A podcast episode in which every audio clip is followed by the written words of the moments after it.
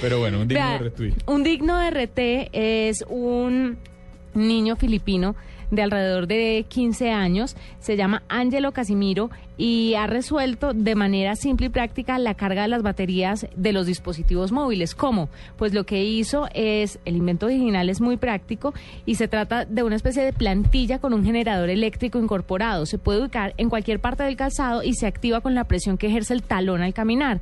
Luego la energía se puede canalizar a cualquier otra cosa, desde una luz hasta un cargador de baterías. Entonces él muestra cómo se lo pone a su a su a sus tenis y carga automáticamente el iPod mientras que va caminando. Chévere. Pero lo chévere de esto es que la iniciativa de este niño de 15 años es llevar a regiones de Filipinas de Filipinas muy pobres que no tienen energía, energía con estos dispositivos.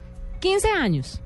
Y usted y yo no hicimos nada en la vida. No llegamos, sí, no, ya no llegamos. Mire, este proyecto lo presentó en la Feria de Ciencia 2014 de Google y ¿Cómo se llama el chino? Se llama Angelo Casimiro. Deberíamos buscar. Y el video está en YouTube de él explicando en la feria cómo es que logra hacer que el talón y el caminar de las personas genere energía y cargue dispositivos.